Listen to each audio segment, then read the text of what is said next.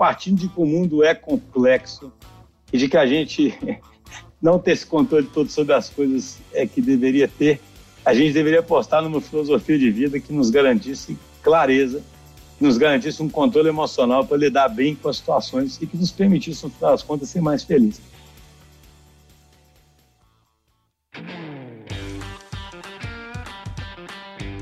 Bom dia, boa tarde, boa noite. Vamos começar mais um episódio dos Agilistas. Estou aqui hoje mais uma vez com o Vinição. E aí, Vinição, tudo ótimo? E aí, pessoal? Bom? Vamos lá. Então, hoje nós vamos falar aqui sobre estoicismo. Só que antes que alguém fique aí assustado ou pare de ouvir o podcast nesse momento que a gente fala, vamos falar sobre estoicismo, é, porque o estoicismo é uma filosofia, é uma, é uma escola filosófica. Eu queria só começar falando que a gente resolveu, né, Vinícius, falar sobre esse tema aqui, porque o estoicismo ele tem essa, ele, ele vem de uma época em que filosofia significava algo, algo prático e que tentava basicamente responder a pergunta de como viver a vida, uma boa vida, né? E é interessante porque quando a gente pensa nessa questão de como viver uma boa vida, obviamente que isso se estende tanto para os nossos orçamentos e para a nossa vida em geral, mas também se estende para o ambiente de trabalho.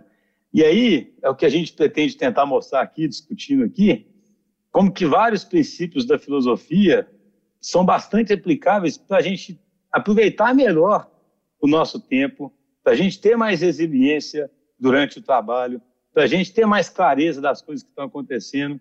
E eu diria para ter uma boa vida dentro do trabalho também, né? já que a filosofia é você ter a boa vida. Mas para não ficar muito abstrato, Vinícius, vamos começar fazendo o seguinte: eu vou fazer um, um resuminho muito breve e sem e despretensioso aqui, né, cara, do que, que é o, o estoicismo, para a gente poder entrar nesses aspectos práticos. Pode ser? Pode ser, vamos lá. Então, como eu estava dizendo, né, o estoicismo é uma, é, uma, é, uma, é uma escola filosófica que surgiu numa época em que os filósofos se debruçavam sobre essa questão, né? Como, como viver uma boa vida. E claro que tem várias formas de, de se falar sobre estoicismo, sabe? Mas um jeito que eu gosto, assim, que eu tenho consolidado na minha cabeça, é mais ou menos pensar da seguinte forma, sabe? E claro tem outras formas, tá? Tem outros caminhos, mas um jeito que me agrada é pensar o seguinte: é, dado que a gente vive num mundo em que a gente tem muito pouco controle sobre aquilo que acontece, né? então, assim, se a gente for pensar friamente sobre essa pequena pequena afirmação que parece tão simples. A gente não tem controle se vai ter um acidente amanhã com a gente, a gente não tem controle se vai ter uma crise econômica, a gente não tem controle se o nosso chefe vai gostar da gente, mas a gente não tem controle de coisas muito mais próximas, né? A gente não tem controle se a nossa própria esposa, ou, né, o marido ou a esposa vão gostar da gente, a gente não tem controle exatamente de como os filhos vão ser. Então, assim, partindo do pressuposto que a gente vive num mundo em que a gente não tem controle de quase nada, qual seria a melhor forma de se viver? Sabe? Esse é o grande, eu diria que é a grande pergunta. Porque, assim, o que acontece? Paradoxalmente, a gente vive como se tivesse controle de tudo. E isso se manifesta a partir de uma série de desejos que a gente tem. Né? Então, a gente deseja que as pessoas gostem da gente, a gente deseja é, ter uma promoção, a gente deseja ser popular, a gente deseja um tanto de coisa.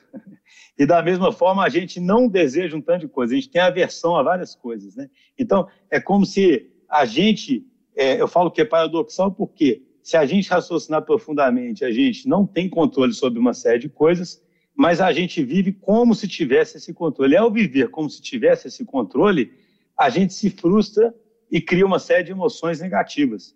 Então a gente fica frustrado, a gente fica ansioso esperando que as coisas aconteçam, a gente fica com raiva, né, de coisas que acontecem com a gente.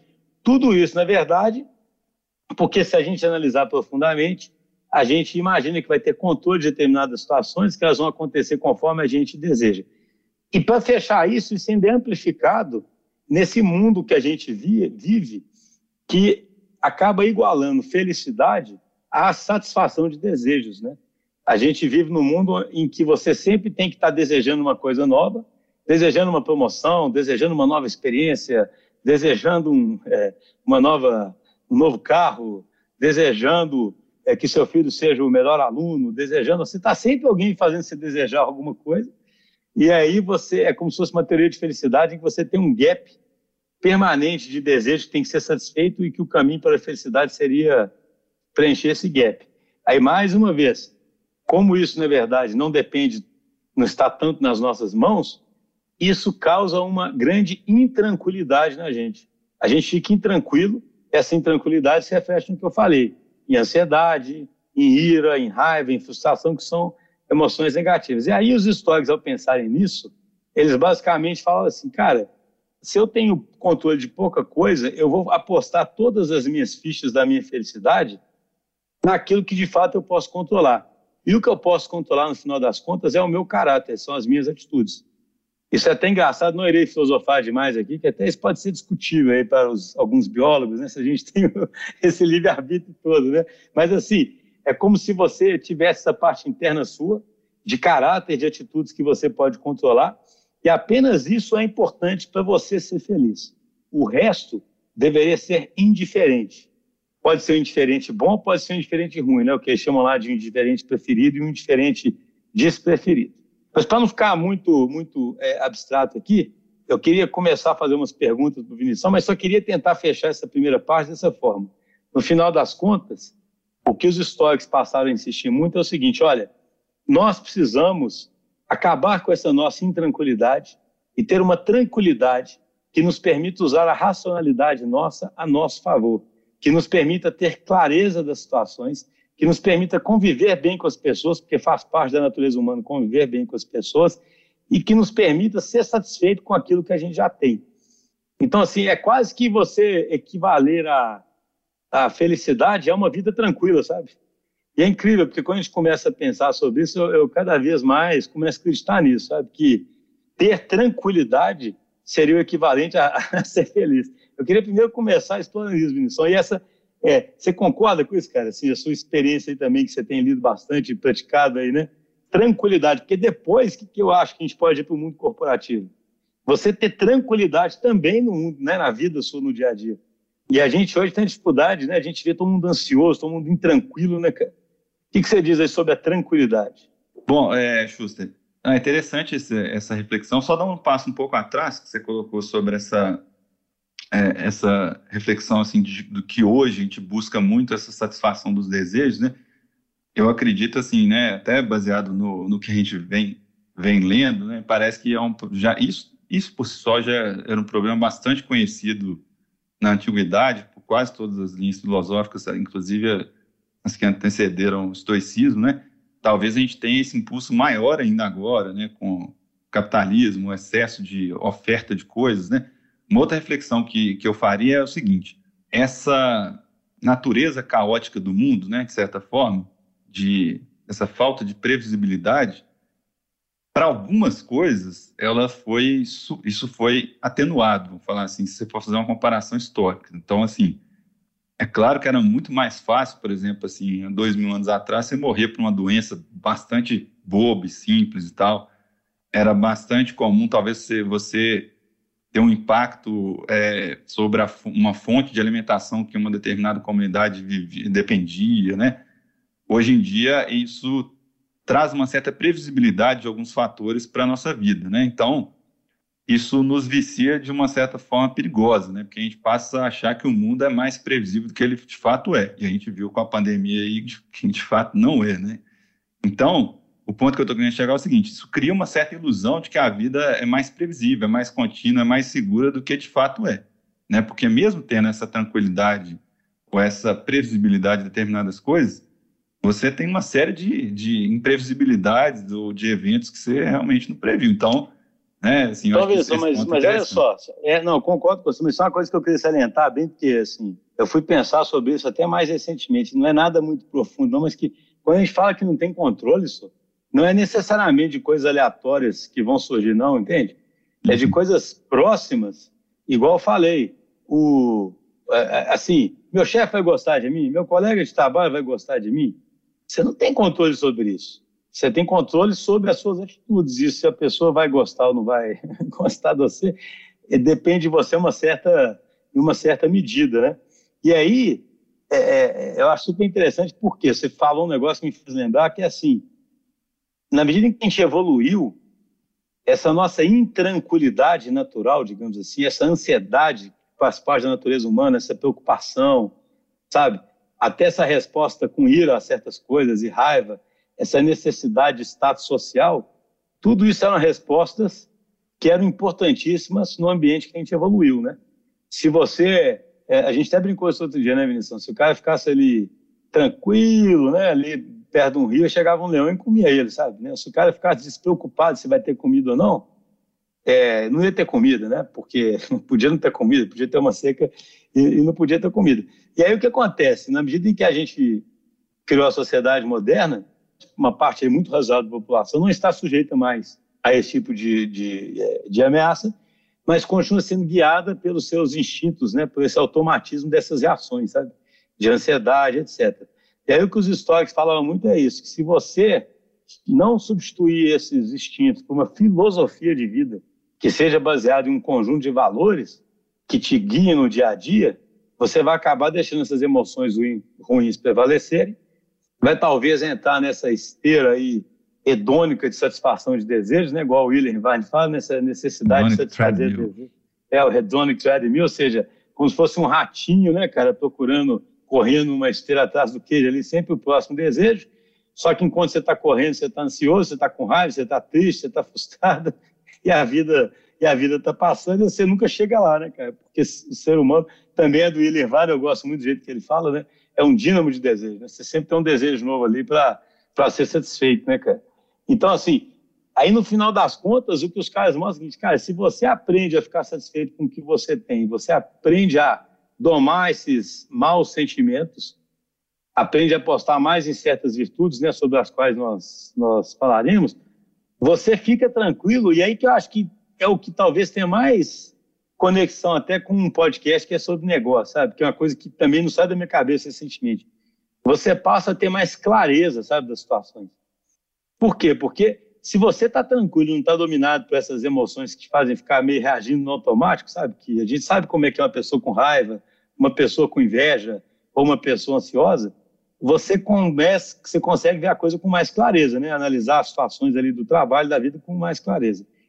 E se você consegue analisar com mais clareza, você consegue fazer o melhor que você podia fazer ali, sabe? Que é, é já que eu estou vendo com clareza, eu, é igual, por exemplo, a situação que eu falo, eu não consigo garantir se o meu colega vai gostar de mim. Mas eu consigo ver determinados conflitos ou situações que surgem com clareza, tirando as emoções ruins, eu consigo aprender muito melhor, talvez, o que, que eu tenho que fazer e aí eu consigo fazer a minha parte, pelo menos. Agora, se depois o cara vai gostar de mim ou não, continua dependendo de mim. Concorda? É, não, assim, você, assim, o problema disso aqui é que você roubou exatamente o que eu ia falar.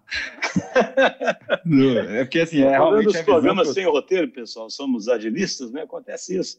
Não, porque a reflexão que eu ia fazer é exatamente essa, daquela conversa que a gente teve aquele dia. Tipo assim, eu acho que é muito isso, né? Como se a gente tivesse nascido com sei lá, dois domínios de hardware, né? Talvez tenha até mais, né? Mas, tipo assim, um que, é, um que é uma resposta, assim, energética, assim, de, de curtíssimo prazo, né, igual você falou, para fugir de um leão, vou falar assim, e uma, quando você, o leão foi embora, você começa meio que pensar num plano mais de longo prazo ali para você prosperar mais e principalmente é, fazer isso em grupo, né? Que é uma característica assim do ser humano. E aí esse tem poucas coisas hoje em dia que, tipo assim, que na verdade você vai estar tá exposto a esse tipo de coisa. Claro que pode, né? Você pode estar tá no. você pode ter um leão aqui também. Existe, ainda existe leão, né? Você pode, sei lá, você está num incêndio, uma coisa assim, aí você, esse tipo de resposta é adequada nesse tipo de situação. Mas isso, assim, se você for fazer uma análise comparativa, hoje em dia, né, esse tipo de exposição é mais raro. Então, você vai usar muito mais esse outro hardware de médio e longo prazo. Então, é, quando você fala dessa clareza, é claro que a maior parte dos problemas você deveria agir com o hardware de médio e longo prazo, né? Então, realmente, aquela pergunta que você fez ali, né? O que, que eu acho, se eu, se eu acho que essa questão da tranquilidade, eu acho que sim. Inclusive, assim, é, é interessante, né? Tem um, um, outro autor que eu gosto que é de negociação, mas que ele cita alguns conceitos aí, que é o Chris Voss, né? Ele fala assim, até mesmo a, a irracionalidade, a, a parte emocional, é bom que você trabalhe ela de forma racional. Porque, assim, a, a, a parte é, que você tem emocional de estar tá com raiva ou de, ou de ter uma reação emocional, ela é um motor de execução. Vamos falar assim, ela é energia. Só que é igual aquela propaganda, né? potência sem controle é complicado. Então, na verdade, assim, você pode usar a sua parte racional para identificar, inclusive, comportamentos racionais dos outros e não deixar esse comportamento irracional é, ser mandatório naquele contexto ali. É, então, assim, eu, resumindo, assim, eu concordo plenamente. Sobre aquela discussão anterior que a gente estava fazendo do, sobre é, o, o, que você falou, os, os controles micro, né? Que você tem, é que eu fiz aquela reflexão de questões de previsibilidade é, maiores, né? Como, como por exemplo, é, fontes de alimentação, né? Um jeito de enxergar isso é quase como se fosse o seguinte, né? No varejo a gente não tem controle, não, entendeu? No atacar também não, né? Que você vê a pandemia, mas cria-se uma certa ilusão disso, entendeu? Assim, uhum. sobre e não dá para negar que é um pouco mais controlado, né? Você vê que o jeito que a gente reagiu a essa pandemia, que por pior que tenha sido, eu fico imaginando, se for fazer comparativo, ainda ter sido bem pior em outras. Em é, outras com certeza. Não, a gente. Eu falei assim, hoje a gente tem mais motivos, maior, muitas pessoas ainda não. Tem gente que não tem, né? Mas eu diria que é uma significativa parcela da população tem bons motivos para estar tranquilo nesse sentido de, de de saber desfrutar mais o presente, né? E de se contentar mais com o que tem, né? De, de criar quase que um gap. Em vez, né? Se William Irvine fala muito isso, né? Em vez de você desejar novas coisas, por que você não dá um jeito de criar mentalmente um gap é, entre o que você, tipo, como se você não tivesse o que você tem, para que você queira o que você já tem, né? É, parece bobeira, mas se você quiser o que você já tem, você fica mais feliz e menos ansioso, né? E é, e é curioso, porque assim, então só para fazer uma, essa conexão, é, a conexão é essa, né, gente?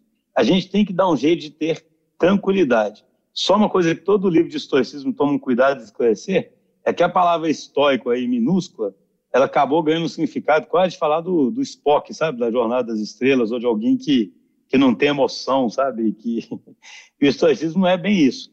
O estoicismo é você não ter as emoções negativas mas até pelo contrário, sabe? As emoções positivas você deve tê-las, né?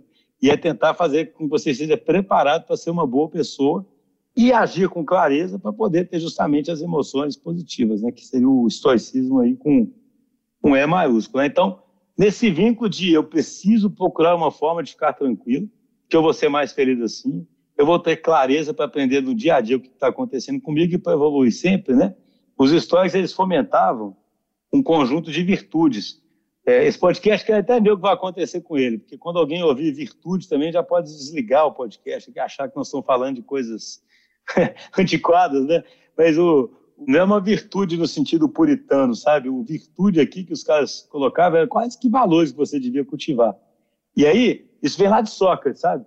É, o, basicamente, que os estoicos falavam o seguinte: olha, você tem que cultivar a temperança ou a moderação, que é justamente para controlar os seus desejos. Você tem que ter coragem, que é justamente para poder enfrentar os seus medos, que os medos nada são do que antidesejo, né, se você imaginar, né? É um, desejo, é um desejo ao contrário, né, de que uma coisa não aconteça com você. Eles falavam muito em justiça, que se traduzia em integridade, em tratar os outros bem, em ser gentil, porque eles reconheciam que a gente convive com outras pessoas, né, faz parte da nossa natureza, a gente tem que saber fazer isso muito bem. E falavam muito de sabedoria prática, que é colocar isso em ação, né? Para os estoicos não tem sentido você ficar falando da filosofia, você tem que praticar. Né? Não adianta você ficar falando. Então ela só, ela só acontece é na prática. E aí, eu acho interessante, acho que é um jeito bom da gente, da gente é, avançando aqui. Num dos livros que eu li, o cara faz tipo um checklist no final lá, e esse, esse checklist é como se ajudasse a avaliar o seu dia, sabe? Se você foi, do ponto de vista histórico, você está pensando em algumas coisas evoluindo, sabe? Como se fosse um checklist diário mesmo que você faz. Porque uma prática do estoicismo é você fazer uma reflexão diária, né? É, antes de dormir lá, você pensa como é que foi, como é que foi seu dia, né? Ô, e aí... só, só, um ponto antes de você prosseguir com essa questão do checklist, você colocou esse contraponto, que eu acho importante mesmo, desse, da palavra estoico, que você falou, ter virado sinônimo dessa questão da, de não ter emoção, né? Uma outra associação que, que todo mundo coloca, né, eu acho que até teve algum, alguns ouvintes que até perguntaram quando a gente fez alguns enzimas aí, que tem, tá, tem relação com passividade, do tipo assim, ah, então você se resigna, você fica resignado facilmente e, e, e não busca superar desafios. É, assim, é, é, muito pelo contrário, na verdade, né? Realmente, é a explicação que a gente deu anteriormente, é como se o modo de operação nosso, baseado em emoção, ele fosse extremamente sujeito à falha e fosse inadequado para problemas que você resolve com a racionalidade. E isso não tem nada a ver com passividade e está muito vinculado a você identificar coisas que são de fato acionáveis. E que você, como você disse anteriormente na, na introdução, onde você vai focar muito mais no esforço que você vai fazer, você vai ter uma realimentação em relação ao resultado daquilo ali, mas você vai ter a sabedoria de saber que você não tem o controle sobre o resultado. Né? É igual, por exemplo, não é que você não vai, você vai ignorar a sua reputação, por exemplo, né? Não é que você não, vai, o... ignorar o resultado, buscar, sei lá, por é... exemplo, uma vida é, boa, igual você deu exemplo com a sua esposa. O ponto é que, tipo assim, você não, você vai ter a sabedoria de entender que você, por mais que você esforce, talvez não aconteça o que você, é, em certo momento, poderia estar esperando.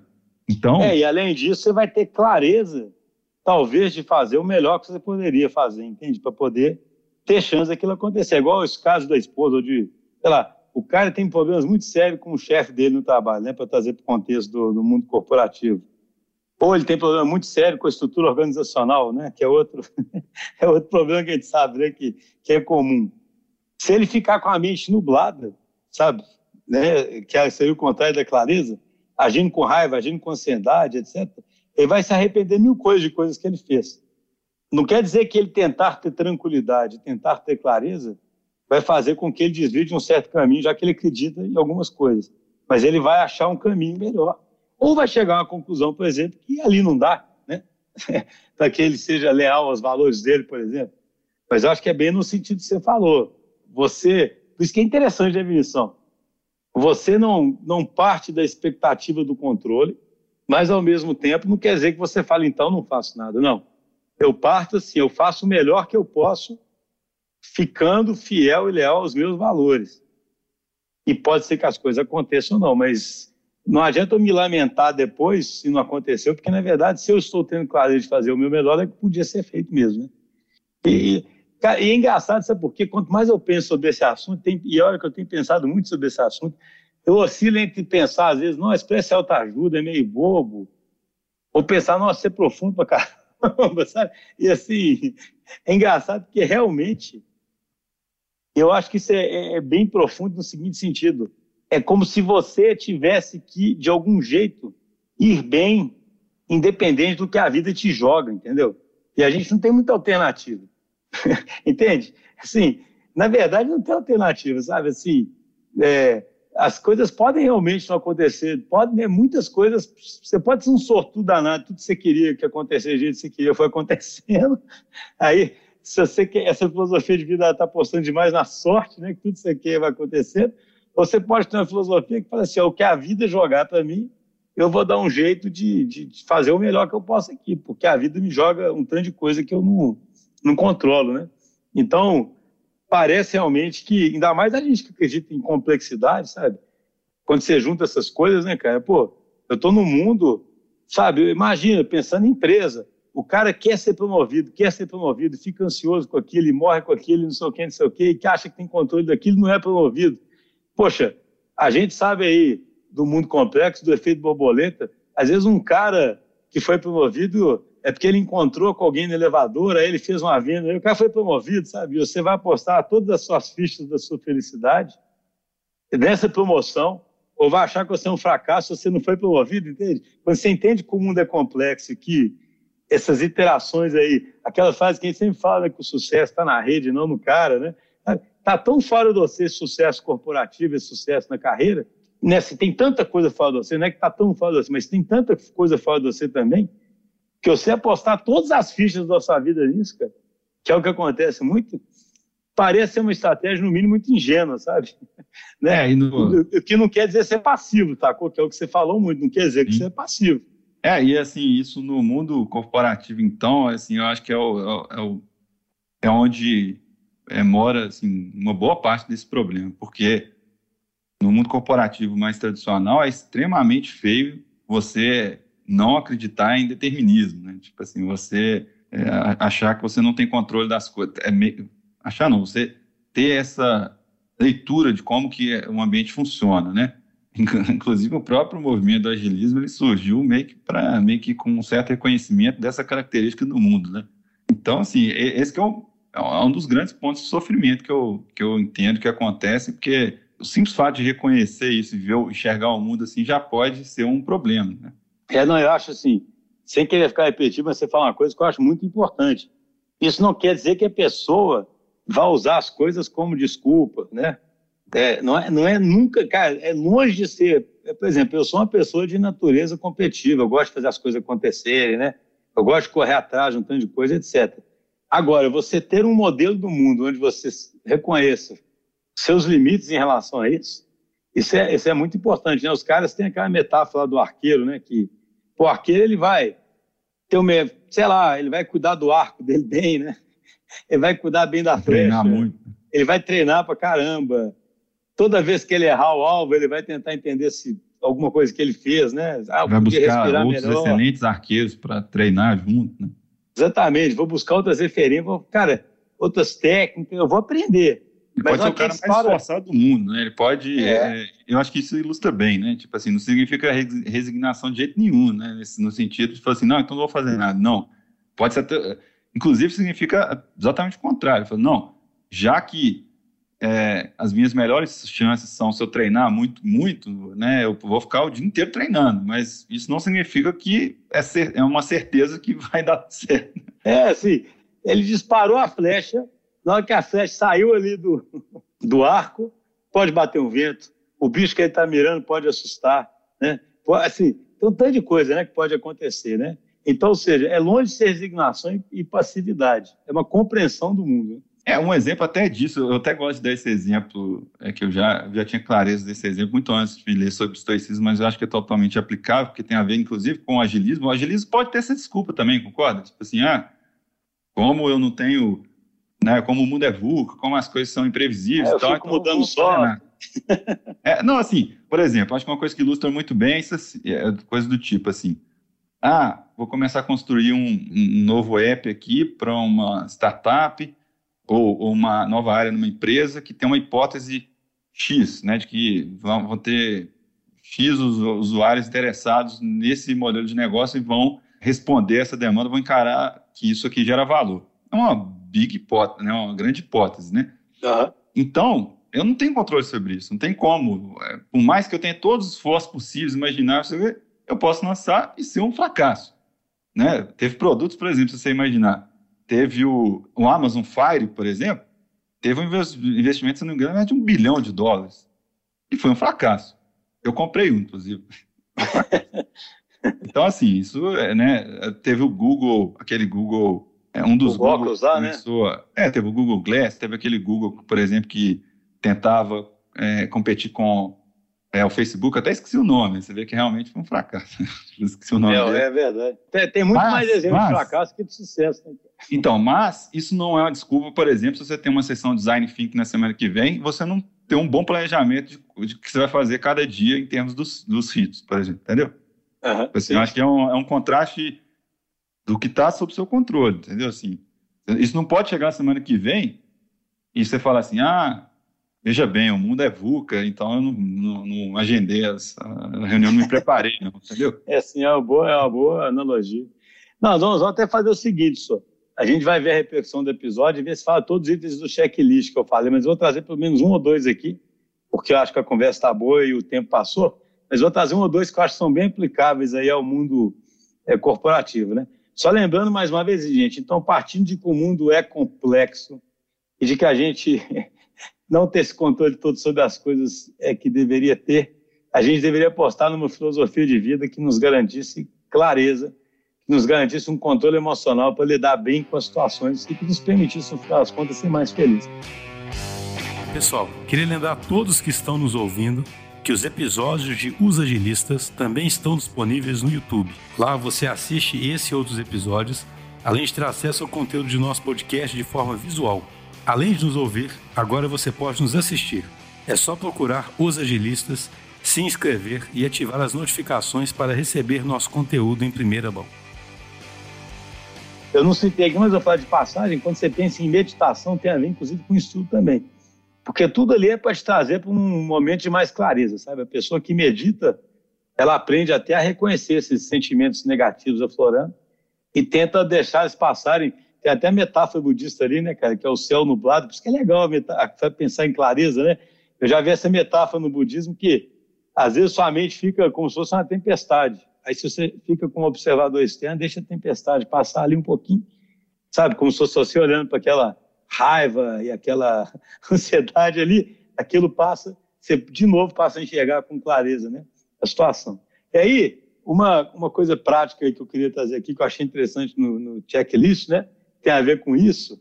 Tem um, um termo aí do estoicismo que eles chamavam de impressões, né? E aí o Epitetos, num livrinho lá que um cara, o Epitetos, pelo que eu entendi, ele não escrevia nada, ele gostava de escrever não, os caras que ficavam anotando as coisas que ele, que ele falava, né?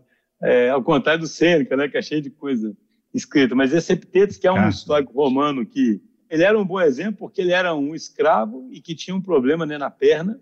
Então, ou seja, ele é um cara que é escravo, né? Ele, ele, ele tinha autoridade para ser alguém que conseguia é, aproveitar a vida independentemente do que a vida lhe deu, né? Depois ele conseguiu a liberdade, mas a história do Epitetos é bem, é bem interessante, né? Mas ele falava um negócio lá, tem uma, uma, uma no checklist que o cara fez, pegou do livrinho do Epitetos, tem um negócio que ele fala assim, check, check your impression, sabe? Tipo assim, cheque as suas impressões, né? As suas impressões aí tem a ver com o que nós estamos falando, que é o seguinte, o, imagina, os caras eram como se fossem os primeiros psicólogos, né? o pessoal fala isso, né? são psicólogos lá da antiguidade, claro, sem conhecer um tanto de coisa que se conhece modernamente, sem exame de imagem, né? É, etc. Mas eles basicamente falavam o seguinte: a gente tem uma percepção de alguma coisa, né? Então vamos pegar o exemplo ali do, do, do chefe que você acha que, que não gosta você, ou do colega de trabalho que não gosta é, de você, né? Você tem uma percepção, então você viu a cara do sujeito ali te olhando, Aí você interpreta aquilo de algum jeito, sabe? Então você olha o cara, e esse cara não gosta de mim. E aí vem o que eles falavam que é muito determinante. Você faz um juízo de valor, sabe? Quase que tudo muito automaticamente. Esse juízo de valor é desde eu sou a pior pessoa do mundo, nunca vou conseguir realmente agradar esse, esse, outro, esse cara aqui, né? Ou então, é, esse cara realmente é um desgraçado, né? Não tem jeito, né? Olha quem está fazendo comigo de novo, né? Mas vejam, esse é muito, é um ótimo exemplo do que é a falta de clareza, né, cara? Eu falo assim, a gente vive vivendo no automático, a gente acaba tendo uma impressão que é essa percepção, interpretação e juízo de valor. E é claro que a gente não vai tomar uma melhor atitude se a gente deixar esse ciclo acontecer, sabe, naturalmente. Agora, se você consegue checar as suas impressões, que é, beleza, eu não consigo evitar a percepção e talvez eu não consiga evitar a interpretação eu tenho que interpretar a minha percepção. Então eu posso interpretar, aquele cara está olhando com a cara feia para mim, aquele cara reclamou do meu trabalho, beleza. Mas eu consigo não fazer um juízo de valor daquilo. Ter um certo distanciamento, tratar aquilo como um fato e tentar perceber se o que eu poderia fazer sobre aquele fato. Concorda? Entendeu? Então, assim, é, imagina, assim. isso aí já melhora. Eu te falo que isso funciona, eu tenho filho, né? isso funciona com tudo. É, eu vou até colocar um ponto aqui que não tem a ver com essa explicação, não, porque você já, você já explicou bem, já mostrou bem aí. A gente falou desse maquinário aí, desse hardware, né, do, que a gente tem, que tem muito a ver com fugir do leão, falar assim, né, de forma bem simples assim. Mas outra parte desse hardware tem a ver com é, uma máquina social que a gente tem, né? Porque pensa bem, né? Você não tinha muita forma de você tem até a ver com aquele livro, estou pensando que tem até a ver com aquele livro lá do Alex Pentland, né, do Social Physics, né? Porque, por exemplo, você não tem mecanismos né, na nossa evolução muito bons lá no início de é, guardar informação, né, de storage, vamos falar assim. Então a gente tem que ser uma máquina de copiar coisas, né? Porque, tipo assim, enquanto, enquanto o cara não morreu, eu copio dele ali. Né? Então a gente é uma máquina de fazer cópia social. Então esse é um ponto. Outro ponto é aquele aspecto que a gente já conversou bastante também, da questão hierárquica, né? Tipo assim, quanto mais alto eu estou na hierarquia social ali, melhor é para mim em termos assim de sobrevivência, né? Eu vou comer mais, eu vou procriar mais, vou passar meus genes e tal. Então, assim, a gente é uma máquina de, de interpretações rápidas ali, de copiar informação, de copiar comportamento e de tentar ser socialmente, é, estar socialmente melhor. E hoje em dia, quase que muitas dessas coisas não importam mais, entendeu? Assim, só que a gente está com o mesmo hardware, entendeu? Tudo mudou, a gente, a gente tem Exatamente. todo toda um, uma, uma coisa em volta da gente em termos de ambiente, em termos de forma de guardar informação mais sofisticada, em termos de não precisar de ter esse tipo de hierarquia que existia antes para poder sobreviver e procriar, mas a gente tem o mesmo hardware, entendeu? Isso provoca Sim. muito esse, esse, essa questão que você trouxe dos impressions, né? Entendeu? É, isso tem a ver com aquilo de viver no automático, né? Você sabe, a gente até caminhar para o final, mas eu acho interessante, uma coisa próxima disso, e é como lidar com insulto, entendeu? Que assim, o impression já cobre isso um pouco, porque o impression não quer dizer que seja alguém te insultando. É, até, vou imagina, você ficou muito triste com uma situação, e aí você faz um julgamento de valor sobre você. E aí a questão que a psicologia, isso que eu acho doido, cara, você lê os livros, a psicologia moderna, ela chega a conclusões muito parecidas que os caras chegaram, principalmente a, a essa cognitiva, né, essa é, cognitiva, é, como é que é? Terapia é, cognitiva, bis, é, é cognitiva comportamental, né? Cognitiva, Behavioral é, Cognitive Therapy, né? BCT. É, que, é, exatamente, o cognitivo comportamental, porque é, é, é como se fosse assim, tem pessoa que uma das práticas mais modernas vai ser você ter um distanciamento em relação a você, você tentar se distanciar da situação, escrevê-la mais objetivamente para justamente baixar as emoções ali e poder tirar uma racionalidade. Ou seja, é checar suas impressões na veia, né, cara? exatamente isso que os caras estão recomendando, que é o que o Epiteles recomendava. Agora, como a gente é, se sente muito insultado, muitas vezes, os históricos escreviam muito sobre insulto, né? É muito engraçado de pensar nisso. Por quê? Porque aí vem, eu lembrei disso por causa do que você falou, né? porque vem muito assim, como o ser humano evoluiu no ambiente em que você tem status na hierarquia social, era quase que fundamental para você se reproduzir, para ter alimento, você precisa proteger o seu status o tempo todo e derrubar o status dos outros, entendeu? Assim, basicamente, nesse jogo. O jogo é esse, né? Você eleva o seu status e você, e você é, diminui os outros. Então, o insulto, os caras estudam e fazem, assim, cara, o insulto ele surge muito, é uma tentativa. Quando você insulta alguém, você está tentando derrubar o status do outro, né? Na, na hierarquia social. E por isso que o insulto emocionalmente dói tanto, entendeu? Porque o insulto está te ameaçando mesmo, né? Está ameaçando seu status na, na, na hierarquia social. E aí, pô, se você não reage, então, assim, quem não reagiu não deixou o genes por aí, né? porque não arranjou nem comida, nem, nem parceiros para você produzir, né? Então, assim, isso pegando a teoria para quem acredita muito em evolução, né? E aí eu acho então interessante que se explica. Cara, o pessoal tem estudos que mostram que tem insulto que você lembra 20 anos depois, cara. Entende? O cara não lembra de um tanto de coisa AVD, mas ele lembra de um dia que um cara falou um troço que foi insultante, entendeu? Como que o negócio emocionalmente é pesado. Como é que isso evolutivamente foi importante você, reagir. E aí os históricos falavam o seguinte, cara, você tem que lidar com o insulto como se você fosse uma pedra, né? Uma pedra não responde ao insulto, né, cara? O William Varner, ele fala, é um filósofo histórico moderno, né? Ele fala um negócio que eu acho interessante, ele tem, sempre tem um jeito interessante de colocar as coisas, né?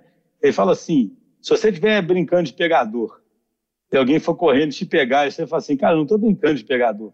Você acabou com a graça né? do cara ali, né? Sabe, não estou nesse jogo. Então você tem que sair do jogo do Estado social. E racionalmente, aquele insulto lá, se você não está no jogo do status social, aquele insulto ou não é um insulto, você vai ficar com dó do cara que te insultou porque ele falou uma bobagem, ou aquilo é uma verdade sobre a qual você deve pensar. E aí você vê a clareza da situação. Ou seja, e, e aí que eu só queria é, falar sobre a sutileza das coisas. Um insulto não tem que ser alguém xingando você. Muitas vezes a forma como a pessoa fala com você você já acha que é insultante, né? É, isso é impressionante, como que a gente é assim, né? Todo mundo é assim. Né?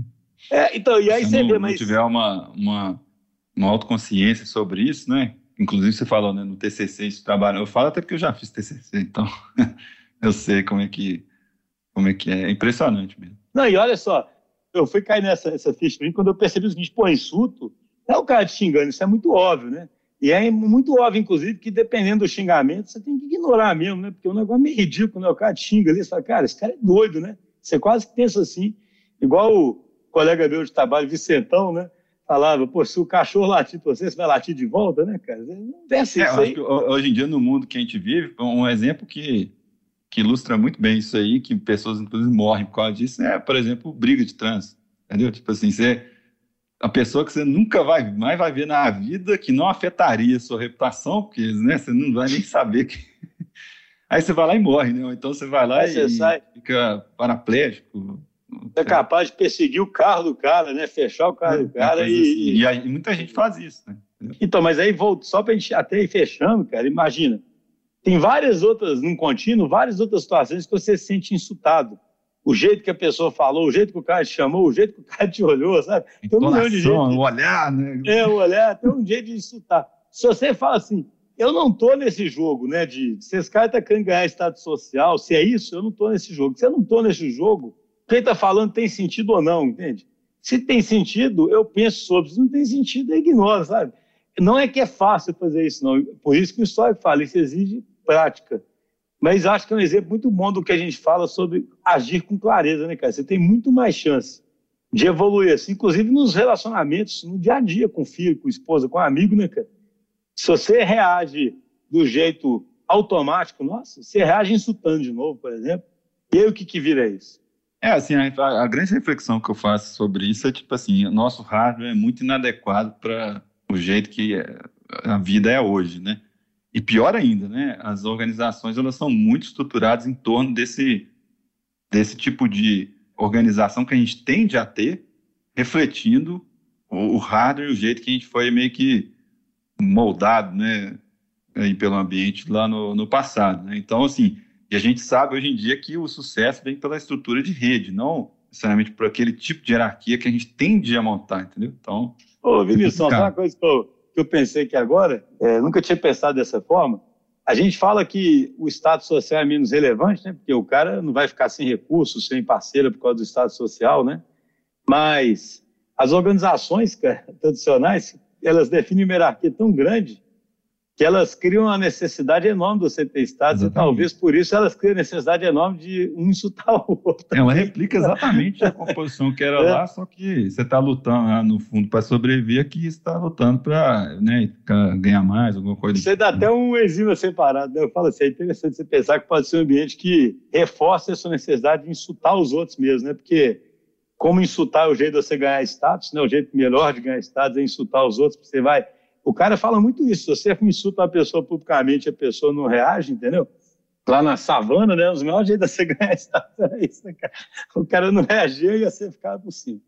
Mas é isso, né? Assim, o checklist eram mais uns 10 itens, a gente pode talvez passar numa próxima, podendo talvez escorrer sobre outras Vamos ver se o, pessoal, se o pessoal, os ouvintes aí gostarem do episódio, a gente, a gente dá sequência e faz uma, uma sequência disso aí começar a fazer igual o YouTube, né, Vinícius? Se tiver 100 mil likes, tiver, é, a gente faz outro. é isso aí, pessoal. Espero que a gente tenha conseguido falar sobre a essência do, do estoicismo, que é essa busca da tranquilidade, que permite que a gente haja com clareza e ao agir com clareza, a gente é mais feliz e a gente melhora no dia a dia, tanto nas relações pessoais quanto no trabalho. Abração, Vinícius. Valeu, pessoal.